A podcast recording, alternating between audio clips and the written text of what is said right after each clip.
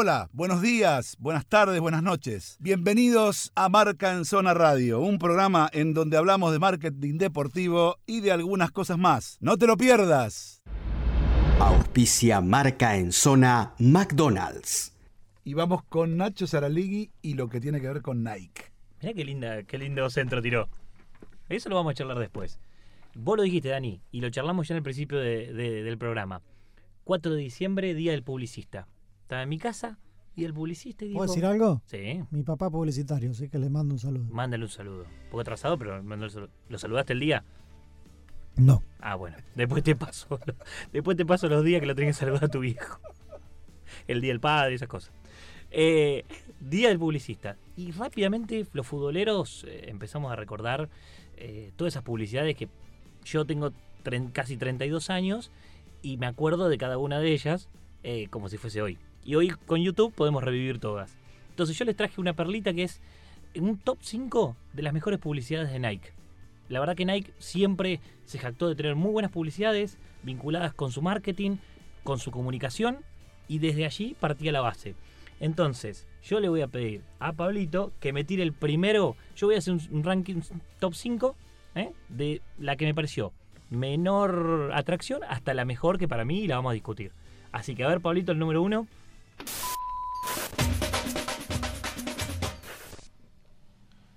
Mes amis, football is like fencing.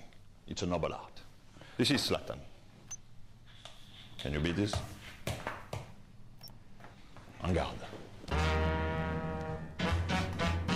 ¿Quién habló? ¿Quién habló ahí? Zlatan. No, antes.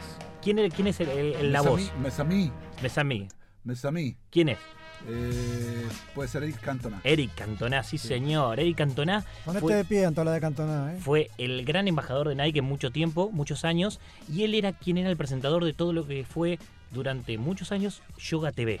Yoga TV era mostrar sus, sus embajadores de diferentes formas.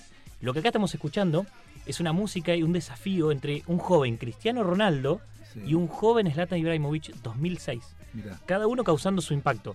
Entonces era, a ver, Cristiano, ¿puedes hacer esto? Sí. Slatan, ¿lo puedes hacer? Sí. Y se empezaban a desafiar los dos con los mismos botines. Mira. Era una, una salida de, de los Mercurial. Causó impacto y revolución con esa música y esos desafíos que, la verdad, no hubo ni un truco. Los tipos hicieron cada uno de los desafíos que se les presentaron. Soy hijo de publicitario, te dije, ¿no? Pero ¿te acordás cuáles son los trucos? No me Después te voy a mandar el video y los que nos están escuchando lo van a recordar. A ver, Pablito, tirame el segundo. When it stays on, lads? If when it stays on, yes, I'm Cristiano Ronaldo then. Yeah? Oh, I'm Neymar.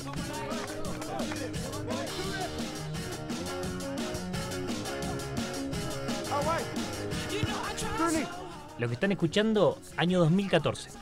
Arriesga todo. Fue una publicidad de Nike en la cual dos equipos de jóvenes se enfrentaban en un potrero, como nos enfrentamos todos, ¿no? Y si yo le hago una pregunta a ustedes cuando eran chicos y jugaban al fútbol, ¿quién quería ser? ¿Quién decías que eras vos cuando llevabas la pelota, Dani? ¿Yo? Sí. Eh, Carlos María García Cambón. Uf, ¿tardabas todo eso? Bueno, o, o no, o Claudio Marangoni. Claudio Marangoni. Eh, Juancito, A mí me gritaban, no gritaba yo. Salí de la cancha, correte. Se marca solo. No sé por qué me gritaban esas cosas. porque era jugador de rugby. Ah, Seguramente por eso. Te confundía de pelota, claro. Lo que estamos escuchando es la campaña de Nike en el año 2014, donde estos dos planteles que le digo, estos chicos en el potrero, decían su nombre, decían el nombre de, de su ídolo, Sí. Cristiano Ronaldo, Neymar, Hazard, Higuaín, y se convertían en ellos. Ah. Entonces era un enfrentamiento entre Muy los bonito, profesionales. Muy bonito. Nike, como siempre hizo en todas sus campañas, le metió humor. De- Y entre ellos, por ejemplo, el muchacho se convierte en Pirlo y Sí. Pirlo se come un pelotazo en la cara. Sí, Entonces Pirlo, desde la tribuna, con Kobe Bryant, dice, ¿por qué me toca a mí? claro. ¿Por qué me toca a mí esto?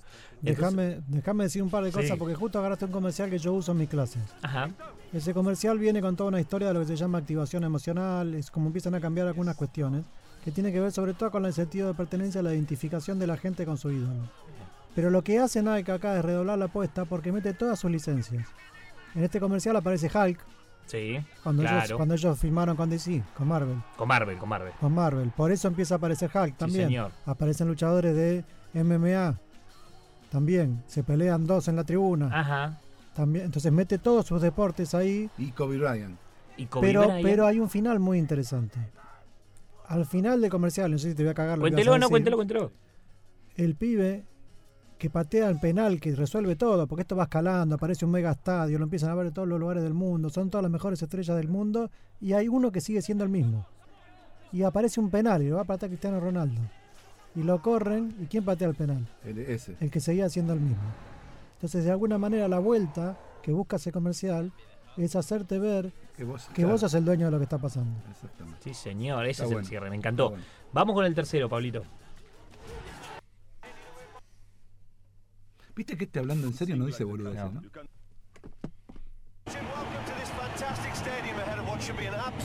No, no, el tercero. Nos fuimos, nos pasamos uno, nos pasamos uno. Yo mientras voy, le voy, re- le voy contando poquito. Ahí está. Escuchen. But believe me, you can make only beautiful music if you know how to play in an orchestra.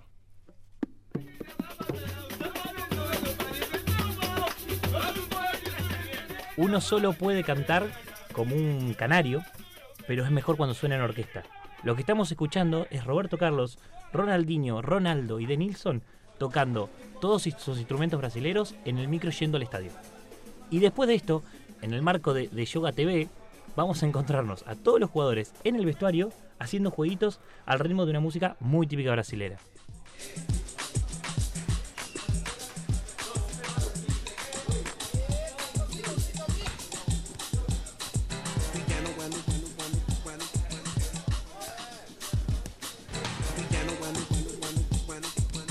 Sergio Méndez, 1966. Sergio Mendes. Hermosa música. Hermosa música me, me trae Río Janeiro. Igual, quiero decirte, a propósito de este, Sí. de este comercial puntualmente, digo, es muy difícil poder hacer este comercial con argentinos, ¿Por qué? ¿Por nuestra música? por nuestra forma de ser. Si llega hasta Ruggeri te pega acá. Claro, no digo Ruggeri, pero digo, es muy difícil. ¿Por qué? Porque estos, estos tienen otra, tienen otra, Una alegría. otra impronta. Esto eh, se está muriendo y se, y se ríen, ¿entendés? Nosotros riendo no nos morimos. No. Es así, los argentinos somos así. Pero es nuestra cultura, es nuestra No, no, música. pero por eso te digo que un comercial así Sí, eh, es muy. Acá agarrás contados tipos, mirá, contados tipos para hacer esto. total. Igual quiero decirte una cosa. Decime. Para nivel cultural y futbolísticamente. Sí. Y a nivel comercial. Vos fíjate que para nosotros en los mundiales Brasil no existe. Y Brasil no vive sin nosotros en los mundiales. Siempre hay dos o tres campañas que hablan de Argentina. Total. Ah, sí, claro. Sí, Y Argentina no menciona a Brasil en un comercial ni por error. No, no, pero este. Yo lo único que te voy a decir es que en el 90 Sí. Maradona y Canilla los destruyeron. Sí. No pudieron salir nunca más de eso. Psicológicamente. ¿no? Por más que después ganaron todo. Sí. Pero igual, de todas maneras, eh, digo, eh, el enfrentamiento Brasil-Argentina tiene mucho que ver porque le han puesto en un comercial hace muy poco eh, la camiseta de Brasil a Maradona. Sí, sí, sí, sí. Por lo tanto, Qué cla- sí, Qué pesadelo. exactamente.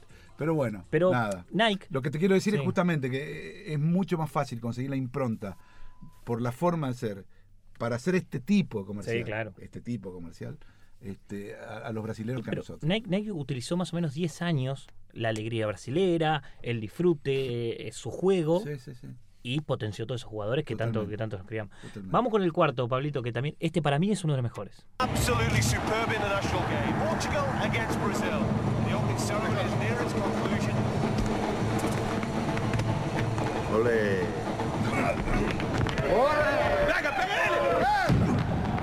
¿Qué pasa?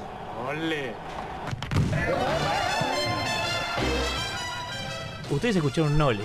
La primera voz que se escucha es de Luis Figo. Después, Ronaldo y por último Roberto Carlos.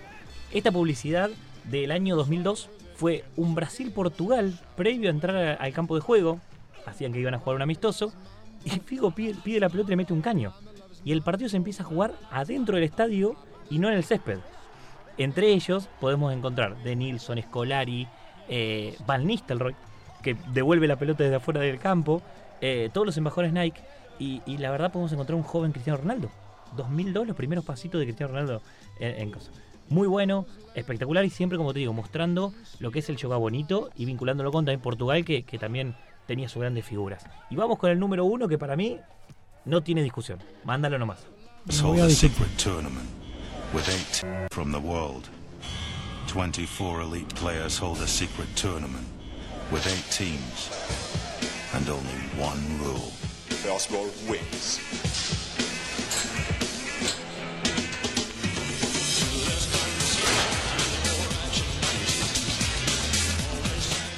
Si yo les nombro equipos de A3, tridentes, Henry, Totti, Nakata, Figo, Roberto Carlos, Ronaldo, Piojo López, Mendieta, Crespo y entre ellos Lumber, ¿se acuerdan del delantero? Sí, claro. Saviola y Luis Enrique. Mira, Ellos participaron de La Jaula.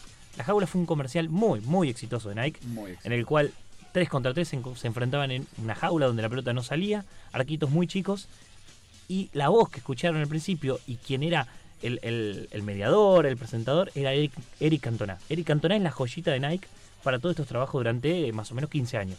Vos sabés que hablando de la jaula, y, y que me acuerdo perfecto de este, este, vamos a hacer una nota la semana que viene a una amiguita que tenemos, se llama Fiorella Castillo, que es una chica que es este Freestyler. fr- freestyler, pero ideó lo que se llama Jaula 25, que está acá en el velódromo, Ujú. y es un juego eh, completamente ideado por ella y casi terminado, que tiene que ver con este concepto.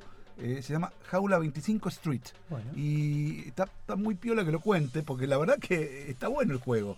Es de destreza, no es tanto. Es como que tenés que hacer eh, eh, freestyle, o sea, juego libre en dentro de la jaula, pero meterlo en el medio de un lugar donde entra la pelota en el medio. Ah, muy difícil. No, no, pero, pero te digo, la verdad que es recontra vertiginoso y muy creativa, Fiorella, porque eh, hicimos un evento en Chile. Mm. eh, yo la llevé como, como Freestyler. freestyler y me terminó contando y mostrando su proyecto y la verdad que ahora que estamos hablando de esto, la semana que viene vamos a Vamos a sacar. La voy a llamar y le voy a decir, Fiorella, te vamos a hacer una nota por Street 25 porque además este, me parece que vale la pena darle una mano. Cierro, cierro esta columna. Espero que, que les haya gustado, como traigo como la presentación. Para mí, formó mucho de mi adolescencia. Este, este, este comercial fue en el 2000, el año 2000, donde todos nosotros, yo era pibe y mirábamos todo. Y esta música de Elvis Presley eh, marcó, marcó un poquito. Vos eras pibe, yo era un viejo choto. Vos, vos. Yo le estoy hablando a mi gente. Ah, tu, tu gente. A mi Tu gente. gente linda. Está bien, mi gente. Tengo fans. Vos no, te no escuchaste. ¿Tienes Tengo fans? Tengo fan club. ¿En serio? Tengo fan club. Qué me- mentiroso. Me quiero matar. ¿Qué fan club? Fan club, no. La abuela no Llévatelo, cuenta. Llévatelo, Pablito.